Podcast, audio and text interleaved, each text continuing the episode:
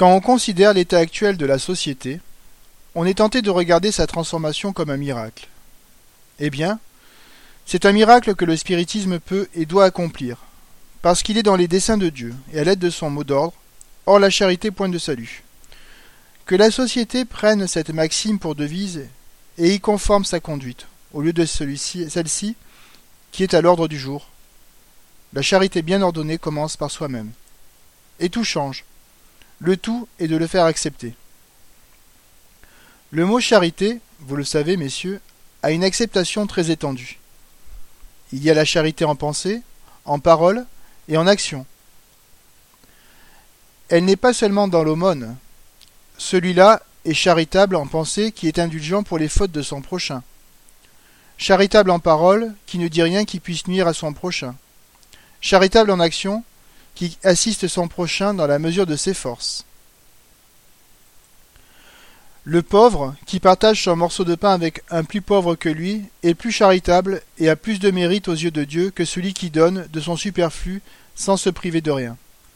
Quiconque nourrit contre son prochain des sentiments de haine, d'animosité, de jalousie, de rancune, manque de charité. La charité est la contrepartie de l'égoïsme. L'une est l'abnégation de la personnalité, l'autre l'exaltation de la personnalité. L'une dit Pour vous d'abord et pour moi ensuite. L'autre Pour moi d'abord et pour vous s'il en reste.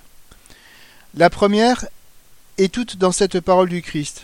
Faites pour les autres ce que vous voudriez qu'on fît pour vous. En un mot, elle s'applique sans exception à tous les rapports sociaux. Convenez si tous les membres d'une société agissaient selon ce principe, il y aurait moins de déceptions dans la vie. Dès que deux hommes sont ensemble, ils contractent, par cela même, des devoirs réciproques. S'ils veulent vivre en paix, ils sont obligés de faire des concessions mutuelles. Ces devoirs augmentent avec le nombre des individus. Les agglomérations forment des tout collectifs qui ont aussi leurs obligations respectives. Vous avez donc, outre les, les rapports d'individu à individu, ceux de ville à ville, de province à province, de contrée à contrée. Ces rapports peuvent avoir deux mobiles, qui sont la négation l'un de l'autre, l'égoïsme et la charité, car il y a aussi l'égoïsme national.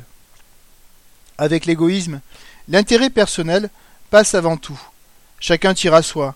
Chacun ne voit dans son semblable qu'un antagoniste, un rival, qui peut marcher sur nos brisées, qui peut nous exploiter, ou que nous pouvons exploiter. C'est à qui coupera l'herbe sous le pied de son voisin. La victoire est au plus adroit, et la société, chose triste à dire, consacre souvent cette victoire, ce qui fait qu'elle se partage en deux classes principales, les exploiteurs et les exploités. Il en résulte un antagonisme perpétuel, qui fait de la vie un tourment, un véritable enfer. Remplacez l'égoïsme par la charité, et tout change. Nul ne cherchera à faire du tort à son voisin. Les haines et les jalousies s'éteindront, faute d'aliments, et les hommes vivront en paix, s'entraidant au lieu de se déchirer. La charité remplaçant l'égoïsme, toutes les institutions sociales seront fondées sur le principe de la solidarité et de la réciprocité. Le fort protégera le faible au lieu de l'exploiter. C'est un beau rêve, dira-t-on. Malheureusement, ce n'est qu'un rêve. L'homme est égoïste, par nature, par besoin, et le sera toujours. S'il en était ainsi, ce serait triste, et il faudrait alors se demander dans quel but le Christ est venu prêcher la charité aux hommes. Autant aurait valu la prêcher aux animaux. Examinons cependant. Y a-t-il progrès du sauvage à l'homme civilisé? Ne cherche-t-on pas tous les jours à adoucir les mœurs des sauvages? Dans quel but, si l'homme est incorrigible? Étrange bizarrerie. Vous espérez corriger des sauvages, et vous pensez que l'homme civilisé ne peut s'améliorer. Si l'homme civilisé avait la prétention d'avoir atteint la dernière limite du progrès accessible à l'espèce humaine, il suffirait de comparer les mœurs, le caractère, la législation, les institutions sociales d'aujourd'hui avec celles d'autrefois, et cependant les hommes d'autrefois croyaient eux aussi avoir atteint le dernier échelon. Qu'eût répondu un grand seigneur du temps de Louis XIV si on lui eût dit qu'il pouvait y avoir un ordre de choses meilleur, plus équitable, plus humain que celui d'alors que ce régime plus équitable serait l'abolition des privilèges de caste et l'égalité du grand et du petit devant la loi. L'audacieux qui aurait dit cela eût peut-être payé cher sa témérité. Concluons de là que l'homme est éminemment perfectible, et que les plus avancés d'aujourd'hui pourront sembler aussi arriérés dans quelques siècles que ceux du Moyen Âge le sont par rapport à nous. Nier le fait serait nier le progrès qui est une loi de nature. Quoique l'homme ait gagné au point de vue moral, il faut convenir cependant que le progrès s'est plus accompli dans le sens intellectuel. Pourquoi cela? C'est encore là un de ces problèmes qu'il est donné au spiritisme de nous expliquer. En nous montrant que le moral et l'intelligence sont les deux voies qui marchent rarement de front, tandis que l'homme fait quelques pas dans l'une, il reste en arrière dans l'autre, mais plus tard il regagne le terrain qu'il avait perdu, et les deux forces finissent par s'équilibrer dans les incarnations successives. L'homme est arrivé à une période où les sciences, les arts et l'industrie ont atteint une limite inconnue jusqu'à ce jour. Si les jouissances qu'il en tire satisfont la vie matérielle, elles laissent un vide dans l'âme. L'homme aspire à quelque chose de mieux. Il rêve de meilleures institutions. Il veut la vie, le bonheur, l'égalité, la justice pour tout. Mais comment y atteindre avec les vices de la société, avec l'égoïsme surtout? L'homme voit donc la nécessité du bien pour être heureux. Il comprend que le règne du bien peut seul lui donner le bonheur auquel il aspire. Ce règne, il le pressent, car instinctivement, il a foi en la justice de Dieu, et une voix secrète lui dit qu'une ère nouvelle va s'ouvrir. Comment cela arrive-t-il?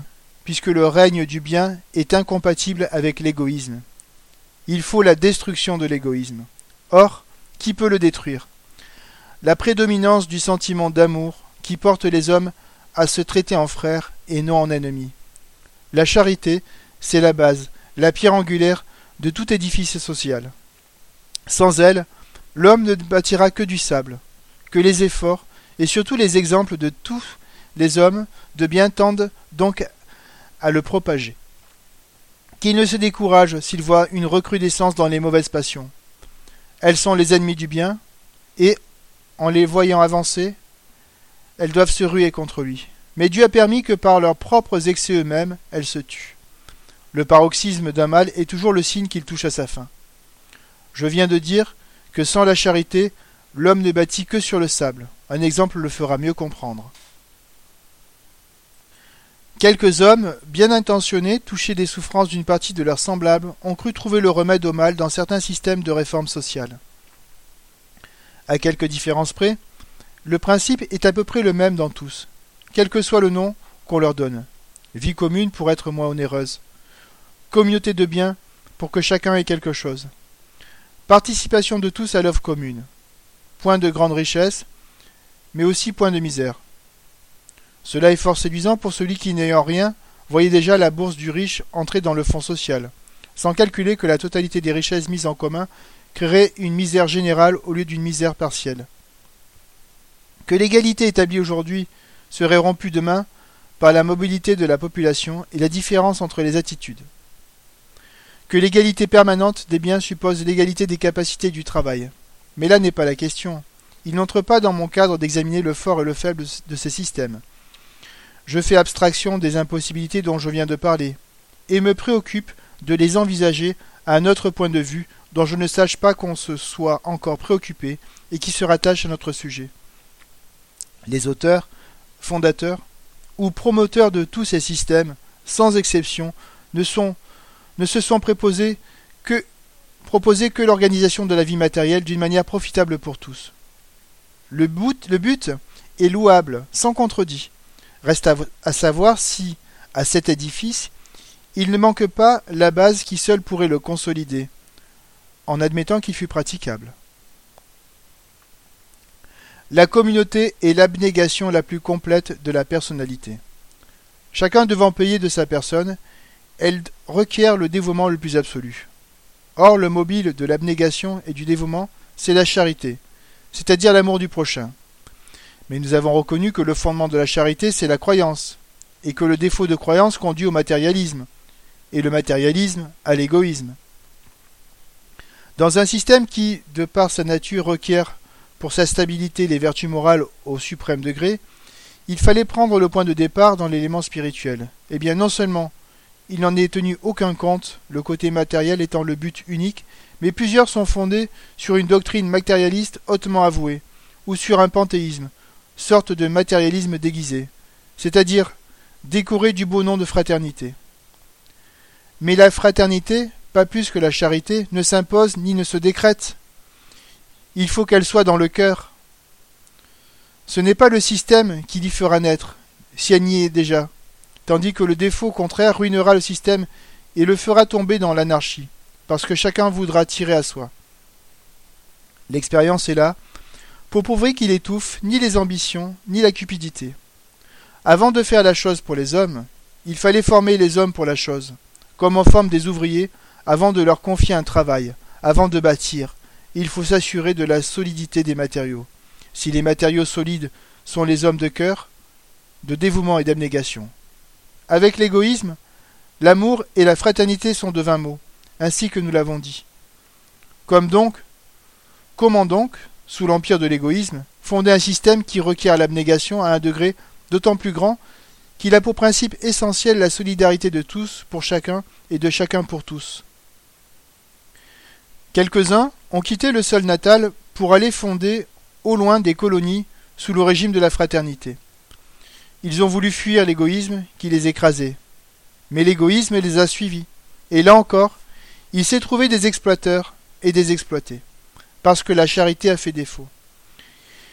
Ils ont cru qu'il leur suffisait d'amener le plus de bras possible, sans songer qu'ils amenaient en eux-mêmes, en même temps, les vers rongeurs de leur institution, ruinés d'autant plus vite qu'ils n'avaient en eux ni une force morale, ni une force matérielle suffisante.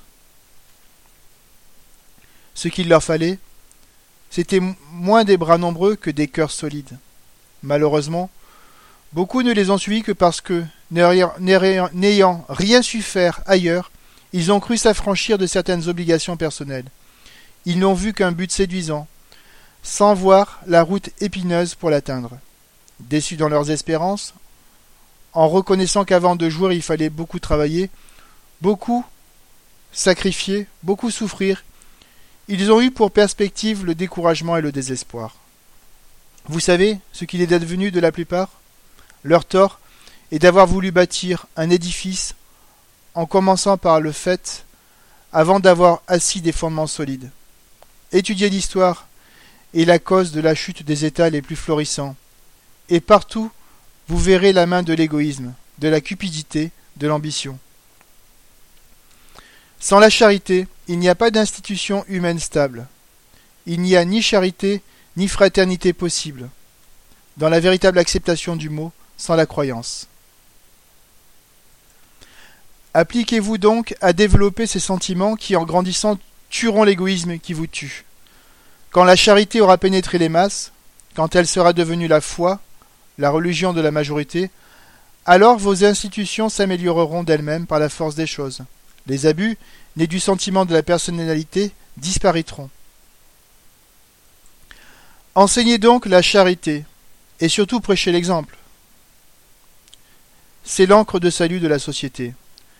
Elle seule peut amener le règne du bien sur la terre, qui est le règne de Dieu.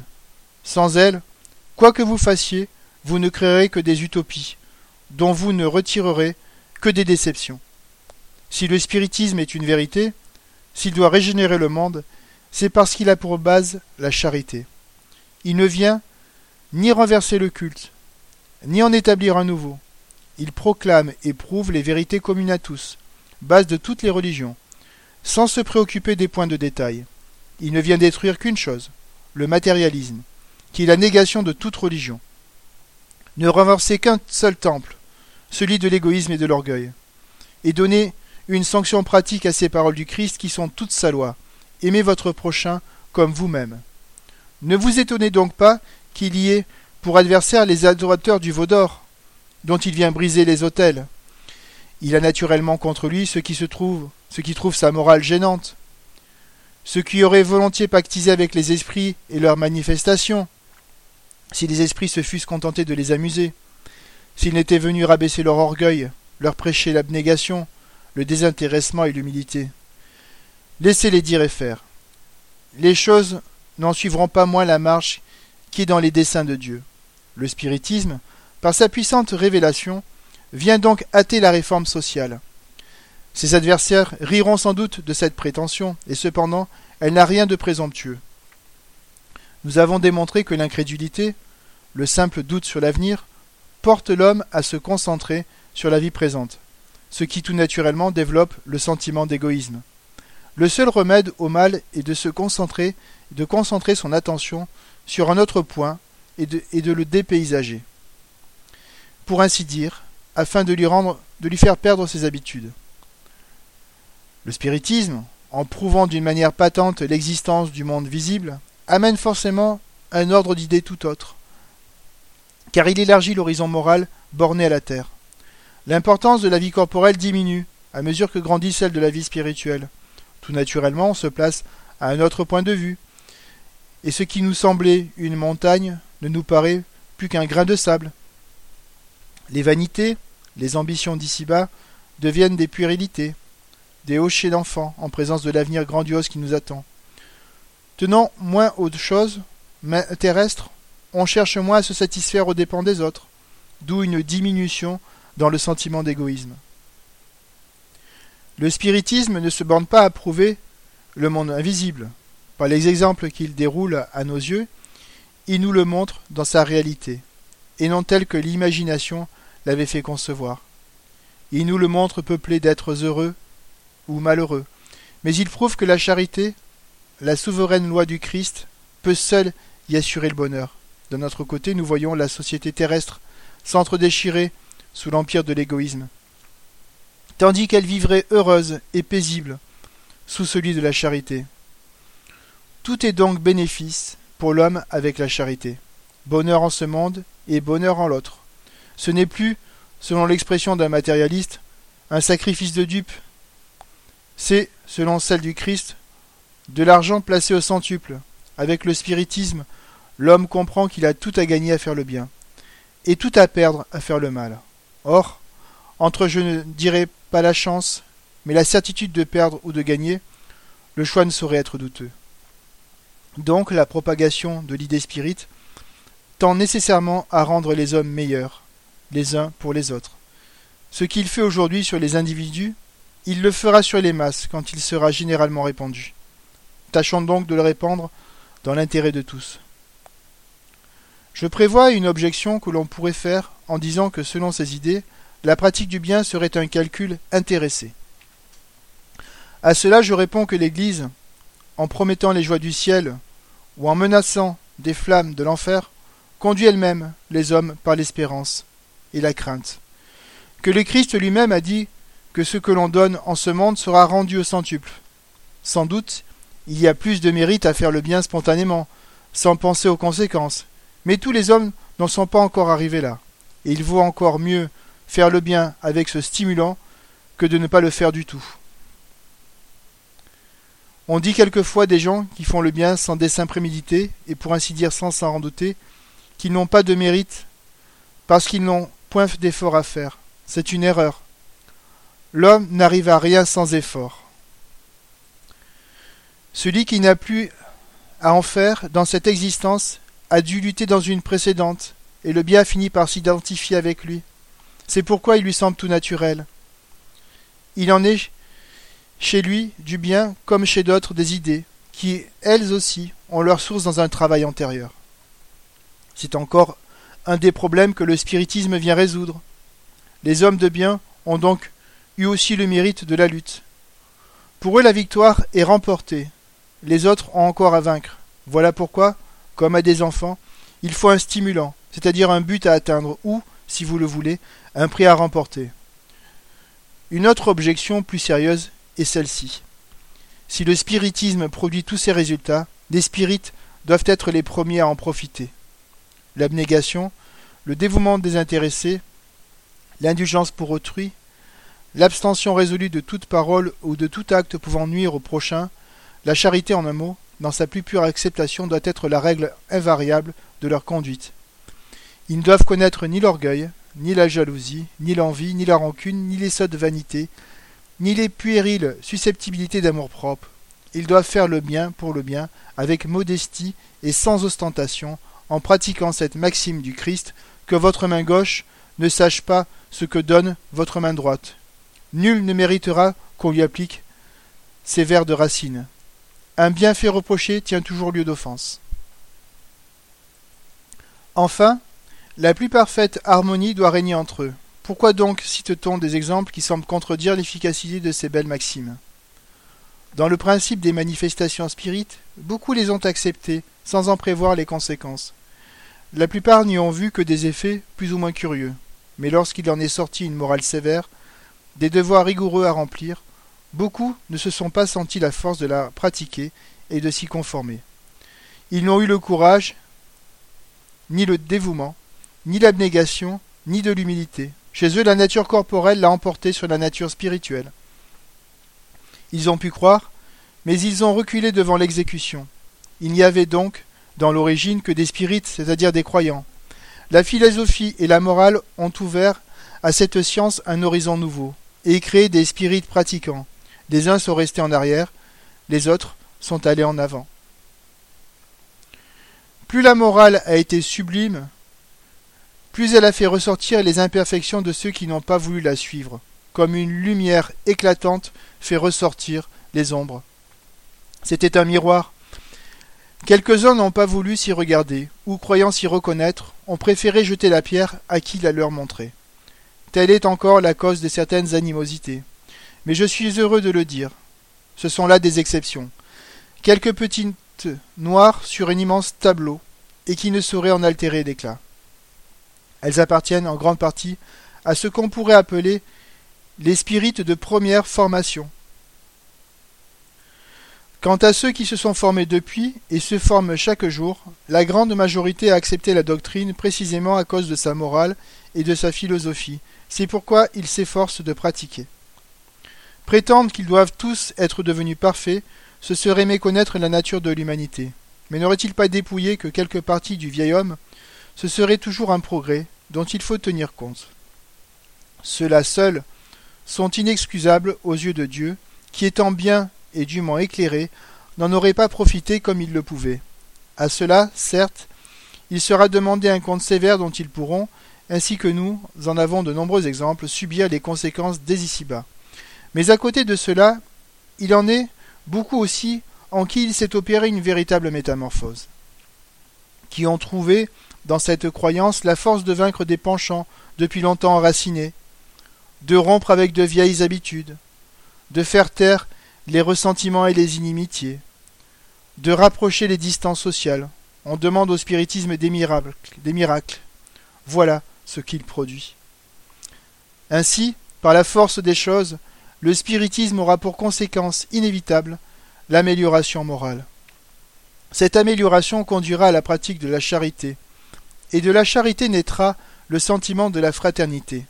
Lorsque les hommes seront imbus de ces idées, ils y conformeront leurs, institutions, et c'est ainsi qu'ils amèneront naturellement et sans secousse toutes les réformes désirables. C'est la base sur laquelle ils assoiront l'édifice social futur. Cette transformation est inévitable, parce qu'elle est selon la loi du progrès.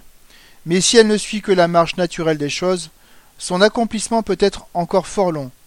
Si nous en croyons la révélation des esprits, il serait dans les desseins de Dieu de l'activer, et nous sommes au temps prédit pour cela. La concordance des communications sous ce rapport est un fait digne de remarque. De toutes parts, il est dit que nous touchons à l'ère nouvelle, et que de grandes choses vont s'accomplir. On aurait tort cependant de croire le monde menacé d'un cataclysme matériel. En scrutant les paroles du Christ, il est évident qu'en cette circonstance, comme en beaucoup d'autres, il a parlé d'une manière, manière allégorique. La rénovation de l'humanité, le règne du bien succédant au règne du mal, sont d'assez grandes choses qui peuvent s'accomplir sans qu'il soit besoin d'englober le monde dans un naufrage universel, ni de faire apparaître des phénomènes extraordinaires, ni de déroger aux lois naturelles. C'est toujours en ce sens les esprits se sont exprimés. La Terre étant arrivée au temps marqué pour devenir un séjour heureux et s'élever ainsi dans la hiérarchie des mondes, il suffit à Dieu de ne plus permettre aux esprits imparfaits de s'y réincarner, d'en éloigner ceux qui par orgueil, leur incrédulité, leur mauvais instinct, et en un mot seraient un obstacle au progrès, et troubleraient la bonne harmonie, comme vous le faites vous-même dans une assemblée où vous voulez avoir la paix et la tranquillité, et de vous écarter ceux qui pourraient y porter le désordre. Comme on expulse d'un pays les malfaiteurs que l'on relègue dans des contrées lointaines, que dans la race, ou mieux, pour nous servir des paroles du Christ, dans la génération des esprits envoyés en expiation sur la terre, ceux qui sont demeurés incorrigibles disparaissent, et qu'ils soient remplacés par une génération d'esprits plus avancés. Il suffit pour cela d'une génération d'hommes et de la volonté de Dieu qui peut aussi, par des événements inattendus, quoique très naturels, activer leur départ d'ici. Si donc, comme cela est dit, la plupart des enfants qui naissent aujourd'hui appartiennent à la nouvelle génération d'esprits meilleurs, les autres s'en allant chaque jour pour ne plus revenir, il est évident que, dans un temps donné, il peut y avoir un renouvellement complet. Que deviendront les esprits exilés? Ils iront dans des mondes inférieurs expier leur endurcissement par de longs siècles de terribles épreuves, car eux aussi sont des anges rebelles, puisqu'ils ont méconnu la puissance de Dieu, et se sont révoltés contre ces lois que le Christ était venu leur rappeler. Quoi qu'il en soit, rien ne se fait brusquement dans la nature. Le vieux levain laissera encore pendant quelque temps des traces qui s'effaceront peu à peu. Quand les esprits nous disent, et ils le disent partout, que nous touchons à ce moment, ne croyons pas que nous allons être témoins d'un changement à vue. Ils entendent que nous sommes au moment de la transition. Nous assistons au départ des anciens et à l'arrivée des nouveaux, qui viennent fonder le nouvel ordre des choses, c'est-à-dire le règne de la justice et de la charité, qui est le véritable règne de Dieu prédit par les prophètes et dont le spiritisme vient préparer les voies. Vous les voyez, messieurs, nous sommes déjà bien loin des tables tournantes, et pourtant à peine quelques années nous séparent de ce berceau du spiritisme. Quiconque eût été assez audacieux pour alors prédire ce qu'il en serait aujourd'hui eût passé pour un insensé aux yeux même des adeptes. En voyant une petite graine, qui pourrait comprendre, s'il ne l'avait vue, qu'il en sortirait un arbre immense? En voyant l'enfant né dans une étable d'un pauvre village de Judée, qui pouvait croire que sans faste et sans puissance mondaine, sa simple voix remuerait le monde, assisté seulement de quelques pécheurs ignorants et pauvres comme lui. Il en est ainsi du spiritisme qui, sorti du humble et vulgaire phénomène, étend déjà ses racines de toutes parts, et dont bientôt les rameaux abriteront toute la terre. C'est que les choses vont vite quand Dieu le veut, et qui ne verrait là le doigt de Dieu, car rien n'arrive sans sa volonté. En voyant la marche irrésistible des choses, vous pouvez dire aussi, comme jadis les croisés marchant à la conquête de la terre sainte, Dieu le veut mais avec cette différence qu'il marchait le fer et le feu à la main, tandis que vous n'avez pour arme que la charité, qui au lieu de faire des blessures mortelles, verse un baume salutaire sur les cœurs endoloris, et avec cette arme pacifique, qui brille aux yeux comme un rayon divin, et non comme un fer meurtrier, qui sème l'espérance, et non la crainte, vous avez, en quelques années, ramener au bercail de la foi plus de brebis égarées que n'eussent pu le faire plusieurs siècles de violence et de contrainte. C'est avec la charité pour guide que le spiritisme marche à la conquête du monde. Est-ce une chimère, un rêve fantastique dont je vous ai tracé le tableau? Non. La raison, la logique, l'expérience, tout dit que c'est une réalité. Spirit, vous êtes les premiers pionniers de cette grande œuvre. Rendez-vous digne de cette glorieuse mission dont les premiers vous recueillerez les fruits. Prêchez des paroles, mais surtout prêchez l'exemple. Faites qu'en vous voyant, on ne puisse pas dire que les maximes que vous enseignez sont de vains mots dans votre bouche. À l'exemple des apôtres, faites des miracles. Dieu vous en a accordé le don.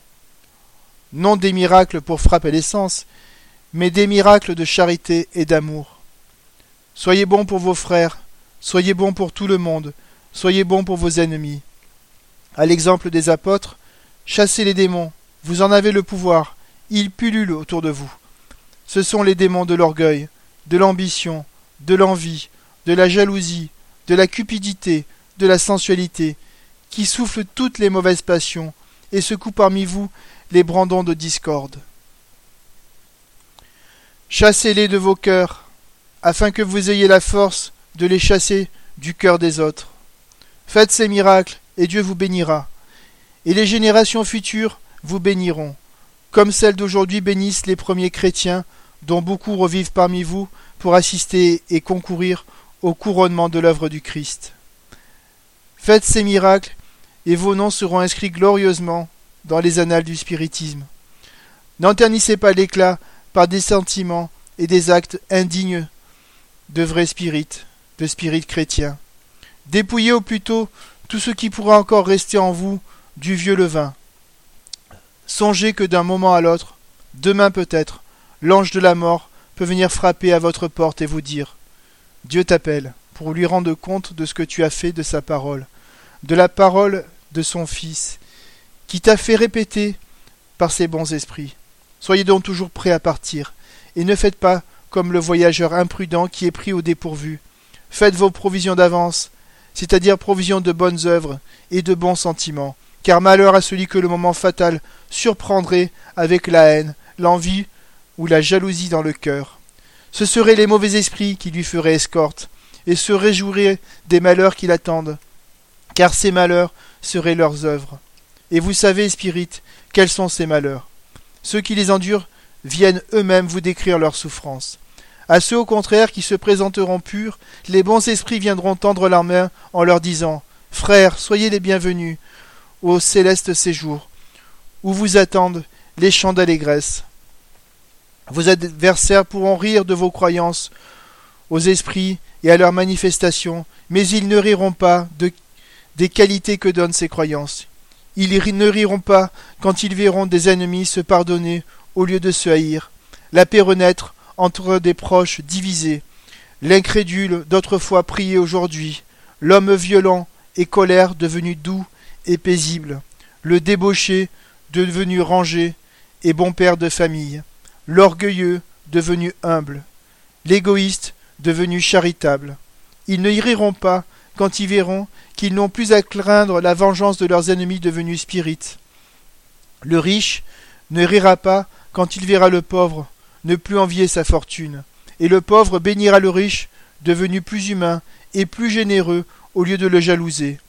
Les chefs ne riront plus de leurs subordonnés, et ne les molesteront plus quand ils verront plus scrupuleux et plus, et consciencieux dans l'accomplissement de leurs devoirs. Les maîtres, enfin, encourageront leurs serviteurs et leurs tenanciers quand ils les verront sous l'empire de la foi spirite plus fidèles, plus dévoués et plus sincères.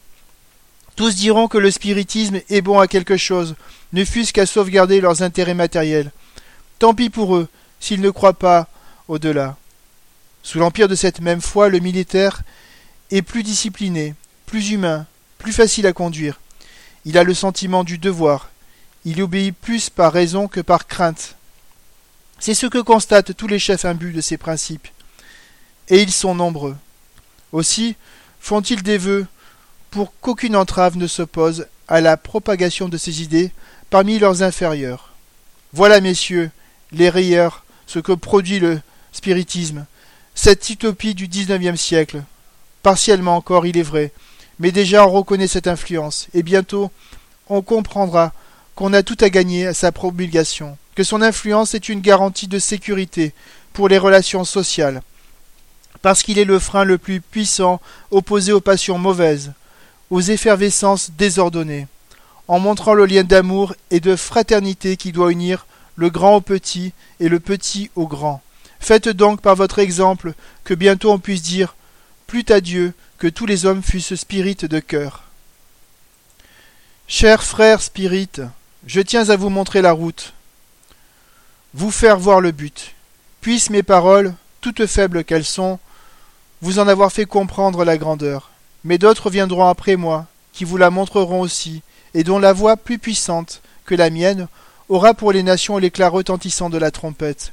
Oui, mes frères, des esprits messagers de Dieu pour établir son règne sur la terre surgiront bientôt parmi vous, et vous les reconnaîtrez à leur sagesse et à l'autorité de leur langage, à leur voix, les incrédules et les impies seront frappés d'étonnement et de stupeur, et courberont la tête, car ils n'oseront les traiter de fous.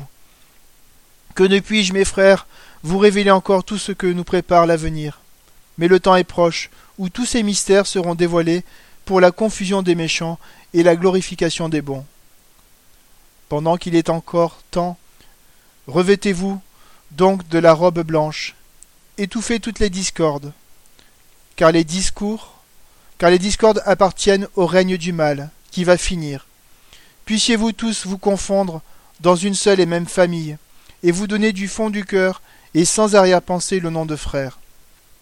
Si parmi vous il y avait des dissidences, des causes d'antagonisme, si les groupes qui doivent tous marcher vers un but commun étaient divisés, je vous le dis à regret, sans me préoccuper des causes, sans examiner qui peut avoir le premier tort, je me rangerai sans hésiter du côté de celui où il y aurait le plus de charité, c'est-à-dire le plus d'abnégation et le plus d'humilité, car celui qui manque de charité a toujours fort tort.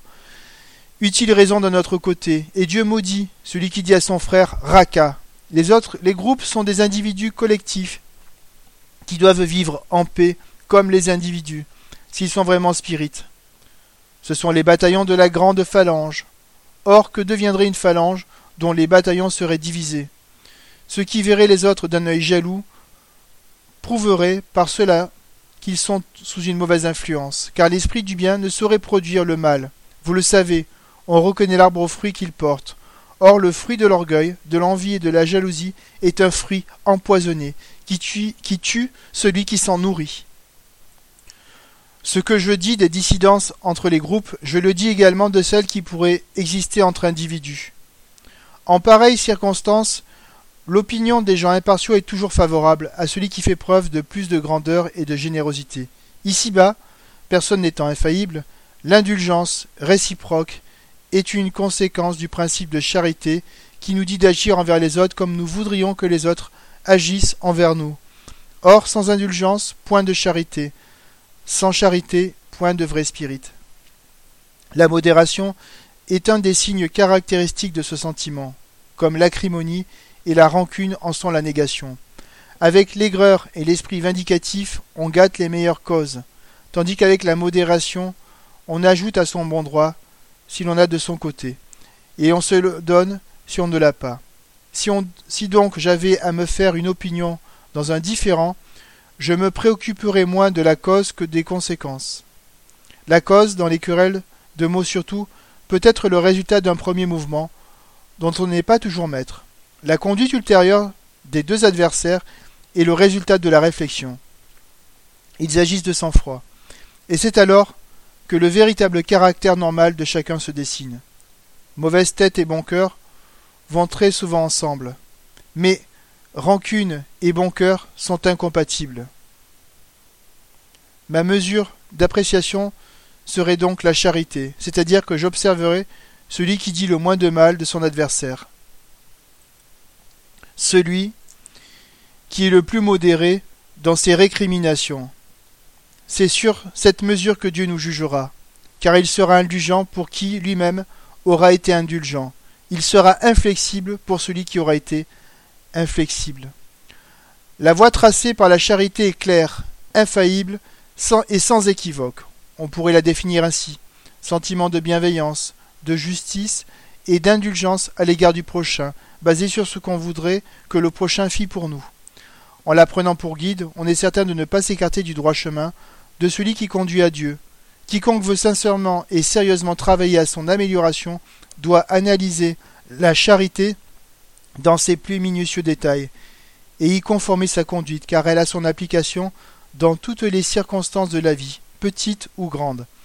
Est-on incertain sur un parti à prendre intéressant autrui qu'on interroge la charité, et elle répondra toujours juste, malheureusement, on écoute plus souvent la voix de l'égoïsme.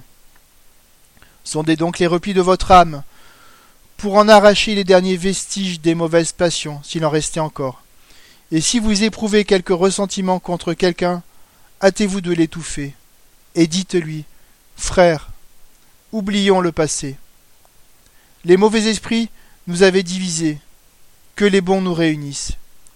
S'ils repoussent la main que vous lui tendez haut, alors plaignez-le, car Dieu à son tour lui dira Pourquoi demandes-tu le pardon, toi qui n'as pas pardonné? Hâte-toi donc, pour qu'on ne puisse vous appliquer cette parole fatale. Il est trop tard. Tels sont, chers frères spirites, les conseils que je viens vous donner. La confiance que vous voulez bien m'accorder m'est un garant qu'ils porteront leurs fruits. Les bons esprits qui vous assistent vous disent chaque jour la même chose, mais j'ai cru devoir en présenter l'ensemble pour mieux en faire ressortir les conséquences. Je viens donc en leur nom vous rappeler à la pratique de la grande loi d'amour et de fraternité qui doit avant peu régir le monde et y faire régner la paix et la concorde sous l'étendard de la charité pour tous, sans acception de secte, de caste ni de couleur. Avec cet étendard, le spiritisme sera le trait d'union qui rapprochera les hommes divisés par les croyances et les préjugés mondains. Il abaissera les plus fortes barrières qui séparent les peuples, l'antagonisme national.